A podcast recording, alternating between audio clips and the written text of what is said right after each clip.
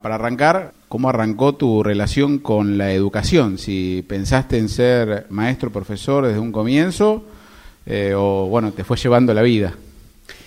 No, me fue llevando la vida. En realidad, este, mi, mi, yo soy técnico mecánico, egresado de una escuela de Gran Buenos Aires. Y la verdad que a mí la escuela la escuela técnica fundamentalmente me dio, me dio muchísimo. La verdad que soy un agradecido a, la educación técnica de la Argentina, digamos. Y, después de pasar por algunos lugares, este, que yo trabajé en fábricas de mantenimiento, después trabajé en una empresa minera estando en el sur, este, por mi cuenta, en, mantenimiento de un hospital, en varios lugares, este, me parecía que era bueno por ahí la experiencia que uno tomaba en el trabajo, poder volcarla, de la misma manera que me había pasado con algunos profesores, volcarla a los pibes en la escuela. Así que en la escuela técnica donde yo estaba en el sur, en Sierra Grande, provincia de Río Negro, ahí este, empecé a trabajar en el año 85. Y sí, sí, hace unos cuantos años. Y, este, y hasta que me vine acá en el 92 trabajé en la escuela. Eh, fui profesor de, de materias de taller, de materias técnicas, fui jefe de taller en esa escuela. Después me vine acá y empecé, como si faltara poco, empecé siendo este, preceptor acá en la técnica 2 y profesor de los ciclos superiores eh, de materias técnicas de electromecánica y bueno, y ahí seguí hasta que ahora me salió la posibilidad de ser director, así que ahora este, eh, ya por poquito tiempo más, pues estoy a punto de jubilarme, pero siendo director. Y mientras tanto, bueno, me fui especializando, fui haciendo lo que se llama la, la capacitación docente, que es una formación este, que complementa la formación técnica en todo lo que es pedagógico y didáctico. Eh, bueno, hice, bueno, estuve muy metido en educación, es más, bueno, mi actividad del sindicato fue una actividad que tenía que ver no solamente por lo laboral, sino también por la cuestión de la educación, de lo que significa la educación. Yo tanto estando en el sur, que estaba militaba en UNTER, que es el, el, sindicato de trabajadores de educación de Río Negro, este, como acá, los dos, que son entidades de base, etcétera, tiene como objetivo la educación, no solamente desde lo laboral en sus derechos y sus reclamos este, puntualmente, sino también por lo que significa participar en todo lo que es la educación. El trabajador de educación tiene que ser, este, tiene que trabajar, pero también tiene que opinar, tiene que participar, tiene que capacitarse, y bueno, y todo eso era parte de los objetivos que teníamos. Eh, desde el punto de vista sindical. Y bueno, todo eso me fue llevando, por suerte, a tener muchas vivencias con la educación y muy, muy interesantes y, y yo estoy, siempre estoy diciendo, ¿no? si hay algo que agradezco en la vida es haber podido decidir meterme en educación. Es lo que más este, satisfacciones te da, digamos, ¿no?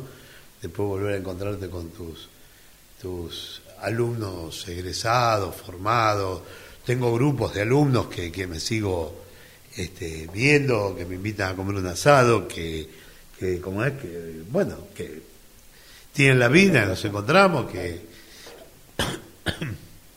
han seguido distintas actividades y sin embargo este, seguimos viéndonos y estando juntos y, y es un gusto creo que para ambas partes. Eh, siempre eh, da la sensación de que salvo contados casos de realmente vocación, cuando uno ingresa a, lo que vos decís, a la educación, eh, siempre es como que, parece como que es algo pasajero, ¿no? Como aquella persona que ingresa a la educación dice, bueno, lo voy a hacer por algunos años hasta que consiga algún otro trabajo, eh, y sin embargo, bueno, vos decidiste meterte, decidiste meterte en eso, eh, te encontrás en, en, el camino con otras, otros profesores que hayan estado quizás no en ese mismo camino y que final, finalmente se terminaban enamorando de la profesión?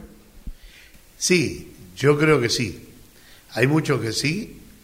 Eh, sobre todo, vuelvo a decir, sobre todo en las materias técnicas, en lo que es la escuela técnica, porque en la escuela técnica vos podés ir a un profesorado, de hecho ha habido profesorados para escuelas técnicas, pero creo que la experiencia te la termina dando el hecho de haber podido estar trabajando en un lugar de trabajo concreto, con las máquinas, con las herramientas, con el vivir, este, lo que tiene la urgencia o el apuro o el resolver el problema o el, emprender algo porque tenés una necesidad y, poder empezar a curiosear esa necesidad, el investigar algo nuevo, pues se me ocurre, eh, qué sé yo, todas esas cosas tienen mucho que ver con la educación técnica.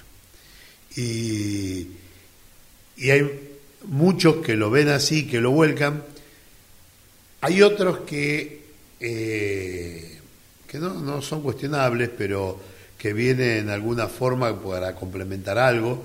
Todos los que somos profesionales o subprofesionales siempre tuvimos esta cuestión de decir, bueno, vienen por la obra social y en alguna forma algunos lo podrán hacer, yo no los cuestiono, pero ocurre. Y hay otros que posiblemente les gustaría más estar en la educación, pero su actividad eh, privada o laboral principal fue otra y no han podido volcar todo lo que sabían en el poco tiempo que estuvieron en educación.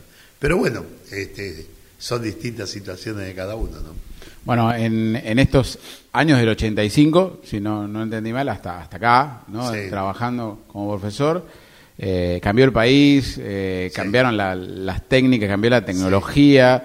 Eh, ¿cómo, ¿cómo, fue ese, ese cambio tuyo también frente a los alumnos? Porque los chicos cambiaron.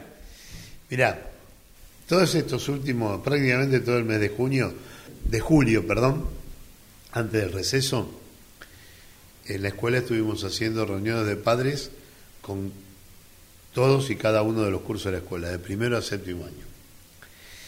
Y era muy este, común escuchar que venían padres que decían, y pero ya no es la escuela de antes, ya la educación no es la misma, eh, la escuela técnica no es la misma. Y yo para eso tengo una respuesta que tiene que ver con lo que vos decís. En realidad es cierto que no es la misma, porque la sociedad no es la misma.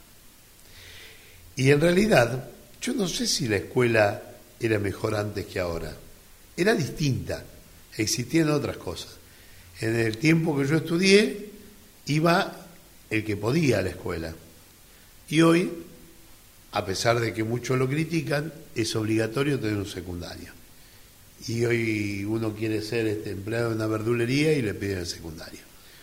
¿Pero por qué? Porque la sociedad cambió. Antes uno iba a cualquier empresa, no tenía el secundario y la verdad quedaba exactamente lo mismo si conocía algunas cuestiones. Y eso hace que también eh, esta situación se pueda emparejar con lo que tiene que ver con las nuevas eh, tecnologías. De hecho, a mí me cuesta mucho más, casi que soy analfabeto tecnológicamente hablando, y hoy un pibe que yo le tengo que enseñar cualquier materia maneja las nuevas tecnologías mucho mejor que uno. Ahora, ¿eso por qué pasa? Y eso pasa básicamente porque este, la sociedad es distinta, se llega de otra forma y demás. Y los padres reclamaban amonestaciones si los pibes hacían macana. ¿Y la respuesta cuál era? Y la respuesta es que mejor un pibe que esté en la escuela y no un pibe que lo dejo afuera, que no va a volver fácilmente al sistema, y si vuelve al otro año, todo ese tiempo que está afuera está en la calle. Entonces, habrá que buscar la forma de que la escuela pueda cubrir ese importante lugar que tiene, viendo cuáles son las alternativas para contenerlo. O planteaban, ¿por qué no se pone un 1 eh, o lo que fuera nota baja? yo le decía, la verdad que hoy la educación se toma como un proceso, donde uno va adquiriendo el conocimiento por distintos caminos.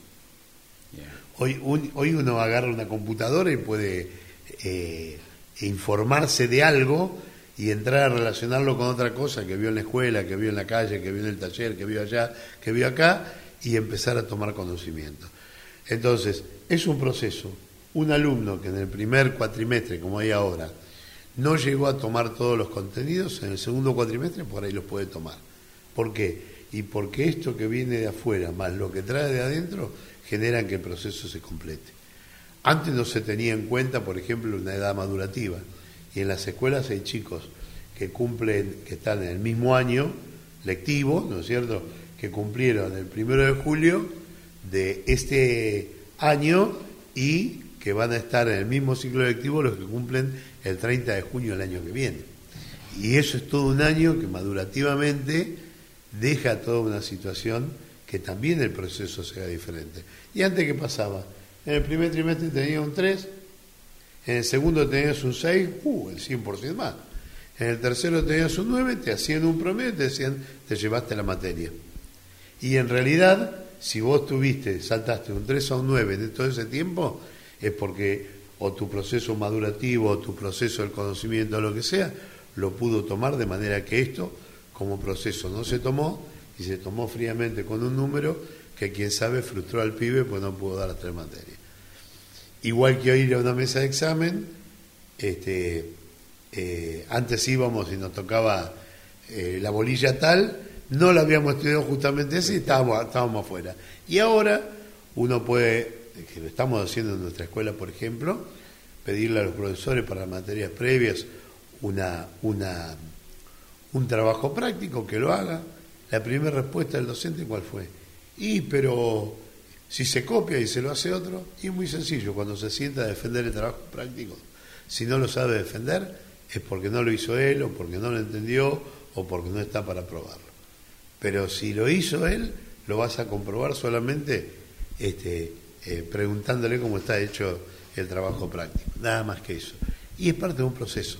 Bueno, también un poco de esa evolución te consulto ya sea como profe o ahora como director. Digo, si te ha pasado esto, eh, sé que pasa mucho en las escuelas primarias, pero te pregunto si pasa también eh, en la escuela secundaria, donde antes quizás el profesor ponía la nota y el chico llegaba a la casa con la nota y es como que no había posibilidades de objetar la nota que te había puesto el profesor. O sea, es como que el padre acompañaba esa nota porque acá el error es del chico que no estudió, ¿no? Y es como que ahora se arma como una especie de cónclave para decir el padre diciéndole junto al hijo que al profesor te equivocaste de la nota que le pusiste a mi hijo, digamos. ¿Se siguen dando esas situaciones? ¿Te ha pasado? Sí, sí, mi mamá. Es más, bueno, vos lo conoces a mi hijo. Mi hijo fue alumno mío y se llevó materias mías. Ahora, en algún momento fue a dar una materia, no justamente la mía en ese momento, pues yo no me iba a discutir yo mismo, ¿no es cierto? Pero de otro profesor y fui a dar la discusión porque había un error concreto y se consideró. Ahora, yo nunca, a mí nunca se me ocurriera discutir la nota, porque si alguien la tenía que discutir era él que tenía que defenderlo, saber defenderla como correspondía. Y si no la sabía defender, seguramente sería porque no tenía los elementos. Eso era una situación. Hoy viene, como vos decís, el alumno, el padre, el abuelo, la justicia, todo el mundo a defender la nota de lo que uno cree que el alumno tuvo todas las condiciones. Y los seres humanos tenemos cosas propias que nos hacen equivocarnos con total posibilidad. Entonces, uno no puede asegurar que todo sea tan lineal, ¿no es cierto? Ahora, ¿dónde está la situación? Yo, yo iba a dar clase, ahora no porque ya te digo, no estoy frente a curso, pero lo primero que le decía era justamente eso. A ver, si alguien tiene algo para decir, alguien quiere protestar la nota por algo, le parece que la nota no está bien, viene y me lo dice. Lo discutimos y si me equivoco la modifico y si no me equivoco quedará la misma y si me equivoqué porque puse de más, bajaremos. Y la verdad que han venido a mí a discutirme nota los alumnos, no vino ningún padre. Y han venido los alumnos a discutirme la nota y la he subido. La he tenido que bajar y no se la he bajado y le he dicho por qué no se la he bajado. Y la he conservado porque tenía razón. Ahora, yo me tomé el trabajito de tener puntualizado qué pasó tal día. ¿Vos te acordás que tal día te pedí el trabajo? Mira, acá vos no lo trajiste. Y, pero bueno, no lo trajiste. Ahora, acá lo trajiste, entonces vos no tenés cero, por decir algo. Vos tenés una valoración. Querés un 10, bueno, pero no lo tenés porque no tuviste todo. Tampoco tenés el cero, pero tenés una valoración en función de este proceso que se está dando por vos, por mí y por todo el sistema en general. Algo que también veo de la educación hoy, eh, quizás yo porque era chico en, ese momento no lo veía, que está mucho más involucrada en eh, desde los desde las escuelas técnicas, desde la escuela misma, muy preocupado en el día a día del alumno y, también de hecho de meterse quizás también en, la sociedad, esto de decir, bueno, como escuela podemos preparar chicos para que tengan determinado aporte a la, sociedad, eh, que puedan, no sé, eh, a partir de una escuela técnica de cierto conocimiento que tiene, decir, esto lo podemos aplicar como una pasantía para ayudar a X situación, eh, ONG o algo del municipio, es como que está esa visión mucho más de la escuela en la sociedad, independientemente de te doy clase y tenés que venir y cumplir con los horarios y aprobar. ¿Es así? sí, sobre todo en las escuelas técnicas.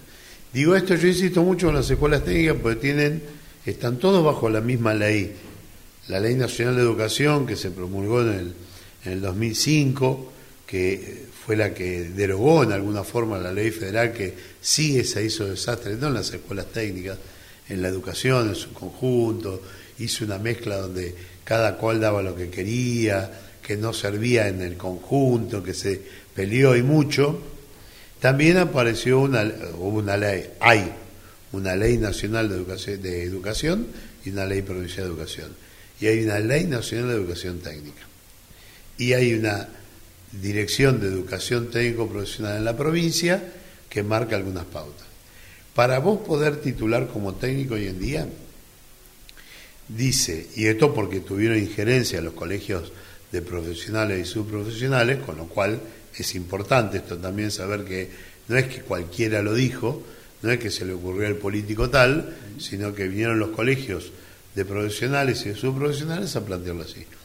Para titular como técnico, que alguien esté habilitado para firmar lo que siempre pudo firmar un técnico, tiene que por lo menos tener 200 horas reales en el séptimo año en un lugar de trabajo concreto, donde el Estado se hace cargo del seguro, este, eh, da todas las protecciones de vida y por haber, donde el oferente, que es la empresa, digamos, eh, eh, les da el lugar, los capacita, los acompaña y demás, y no tiene que pagar un solo peso, solamente lo que se le pide, si hay un, si la empresa tiene un comedor, denle de comer también al chico como a sus trabajadores, si tiene un servicio de transporte, súbanlo al colectivo, al lugar donde va hasta el lugar de trabajo, ese tipo de cosas.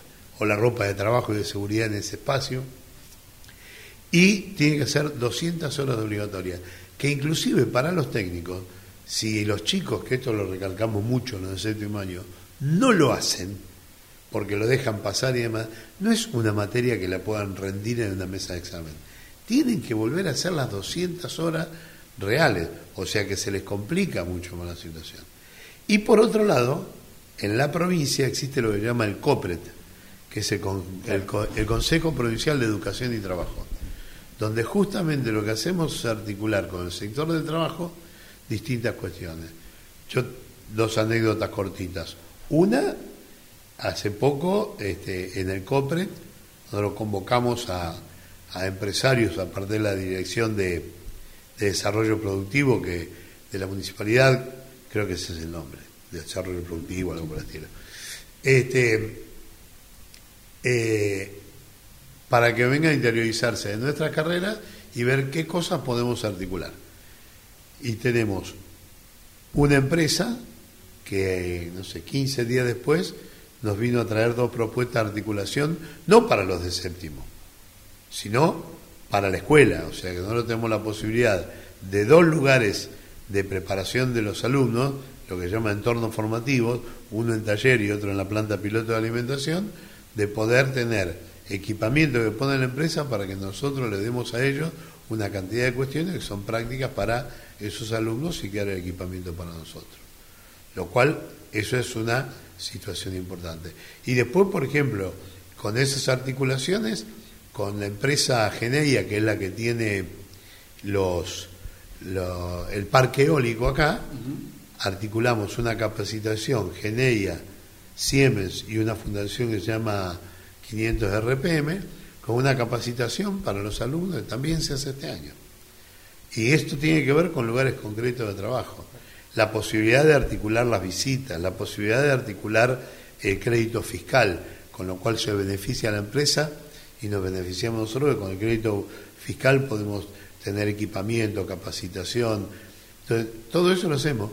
Los otros días nos invitan en el COPRET a una reunión con el sector agroexportador y ya el 4 de agosto cuando volvemos tenemos una reunión en la escuela con ese sector justamente para empezar a hablar de estos temas y de articular con el sector productivo. La escuela técnica con los sectores del trabajo tienen una relación directa y lo y cuando va a una de esas reuniones se entera que hay gente en, en, en Necochea y debe haber en otros lugares también, ¿no? que no saben cuáles son las carreras técnicas que tienen las escuelas técnicas de la ciudad. Es, es increíble. Entonces dice, ah, yo no sabía que tenían tal cosa. Bueno, ahora lo estamos sabiendo. Entonces, eso es importante para articular con todo el sector productivo. Eh, siempre se dice que hay un déficit de mano de obra técnica ¿no? en el país, imagino que, en la ciudad eh, se está camino a revertir o cuesta todavía al chico que está como bombardeado de otras carreras más fáciles, ¿viste? Que, como que la mano, la mano de obra es difícil, hay que estudiar, es como que uno busca otros caminos, o no, no sé qué lectura haces. Las escuelas técnicas nunca fueron, o sea, sí fueron eh, de cantidad de alumnos, pero indudablemente cuando, cuando aparecieron las escuelas secundarias orientadas, que son las que tenemos en este momento, por lo que vos decís, muchos dejaron de decidir la escuela técnica. Eso es cierto. Ahora, nosotros eh, eh, vamos increciendo en la cantidad de egresados ¿sí? de, de la escuela técnica. Y esos no todos tienen trabajo, pero la gran cantidad va a estudiar y hemos tenido, gracias a las articulaciones que tenemos con las empresas, un ejemplo, Volvo, que tiene la, representación allá en, la, en, la, en el camino de circunvalación, este, empezó a articular con nosotros. Eh, la otra vez nos llamó, bueno, la otra vez ya hace como seis meses, capaz que un año, nos llamó a ver si teníamos algún, algún alumno para ir. Bueno, el tipo está trabajando todavía en Volvo. En Toyota, que articula con nosotros, tenemos, y aparte existía hasta la pandemia el plan Meta, donde llevaba cuatro pibes a Zárate a conocer la empresa, a capacitarlo y demás. Este, eh, no sé, la grifa lleva en este momento los, los técnicos electromecánicos para ver todo lo que es automatización y demás, y los de técnicos de alimentación para todo el proceso de tecnología de los alimentos. Eh, bueno, la municipalidad con maestros mayores de obra, eh, los estudios de arquitectura, en, lo que es alimentación hay otros, este, otras empresas que, que llevan los alumnos, que yo, Dolce Patagonia, eh, eh Heiser, eh, bueno, algunos quedan, algunos quedan, otros no. Ahora vino sola una empresa este, que trae unas máquinas nuevas para hacer todo un sistema de riesgo y demás que tienen que ver con tornos de control numérico y en, en Necochea nosotros hicimos una capacitación junto con ADIMRA, que es la Asociación de la Industria Metalúrgica de la República Argentina, de torno CNC con el torno CNC que tenemos en la escuela. O sea, Geneia, a cambio de todo esto nos dejó dos tableros simuladores de energía eólica uno y de energía fotovoltaica otro. O sea, hay toda una cuestión. Y la gente dice, ah, pero yo puedo tener estos técnicos ahora. Claro, porque ellos se quedaron con el viejo técnico, digamos, este, que bueno, que ya no lo es así como está ahora. Es un crecimiento también de, lo que se enseña y lo que se aprende, cambió. Para, todos seguramente no hay, pero no hay, no por la escuela, no por los empresarios, sino por una situación general, ¿no es cierto? Bueno, eh, decías, estás a poco de, jubilarte, hiciste planes de volver al sur, de, pasar tiempo con, con, la familia, escaparte un poco. Sí, sí, no, la verdad que Vos me decías al principio eh, cómo decidiste esto y demás, cómo fueron cambiando los tiempos. Mira, yo tuve una oportunidad de entrar a un curso este, a dar clase y había un pibe con una gorra.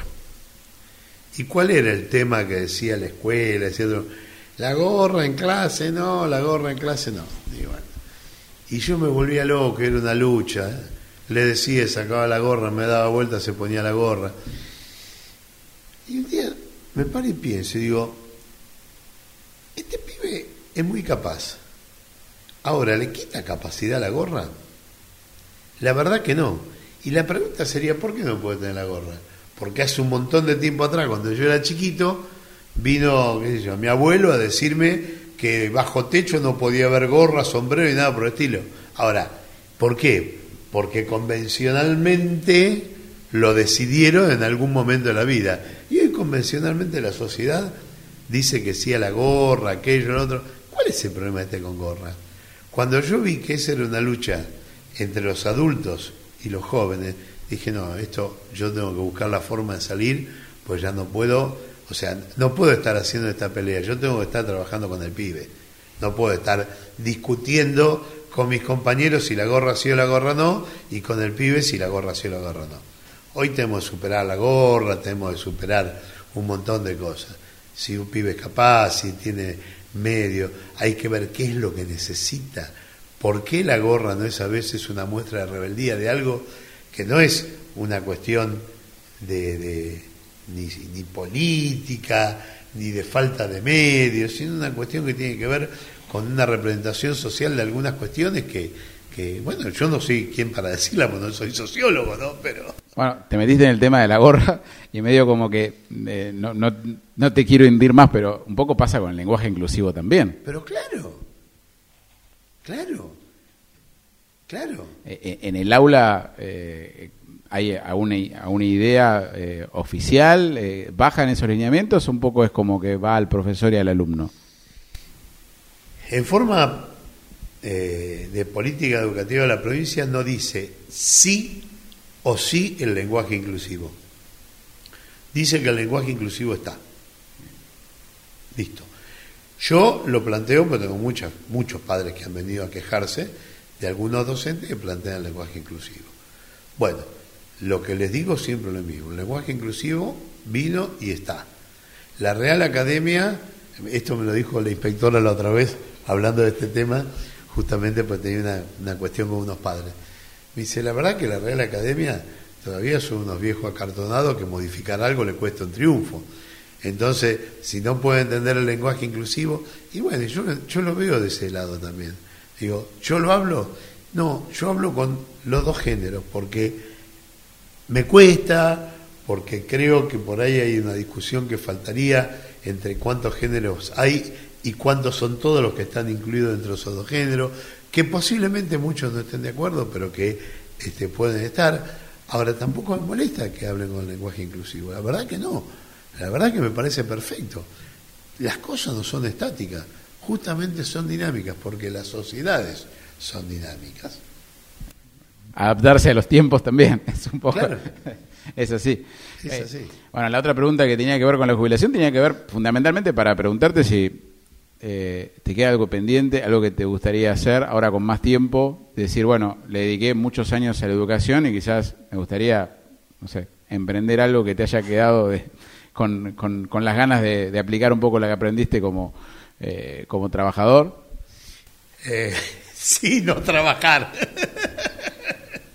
Básicamente, no, no. A ver, este, la verdad que lo que más quisiera o lo que más quiero y lo que voy a poner todas las pilas ahí es este es en viajar.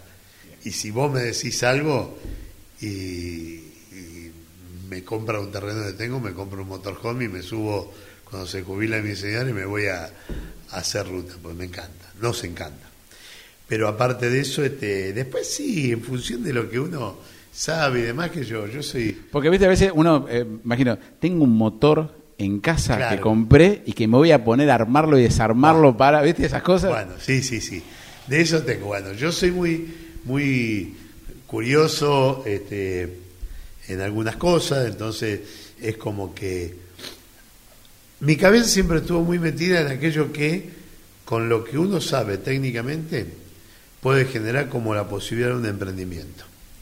Yo lo di en un tiempo que daba organización industrial lo planteaba así. Entonces buscaba una dificultad que existiera por un requerimiento social, por una cuestión de falta de dinero, por lo que fuere, para ver cómo empezar a buscar la manera de modificar eso y que generara una situación productiva o laboral por lo menos. En el año 94, con un programa que se llamó Asaltar la pared, con el grupo, con el grupo hicimos la planta de reciclado de residuos, ganamos el premio, seguimos trabajando con todo ese grupo, después lamentablemente las cuestiones políticas no nos dejaron seguir avanzando en eso, pero la experiencia fue muy buena. Y de ahí me acerqué siempre mucho a todo lo que fuera eh, eh, recomponer, reciclar, rearmar.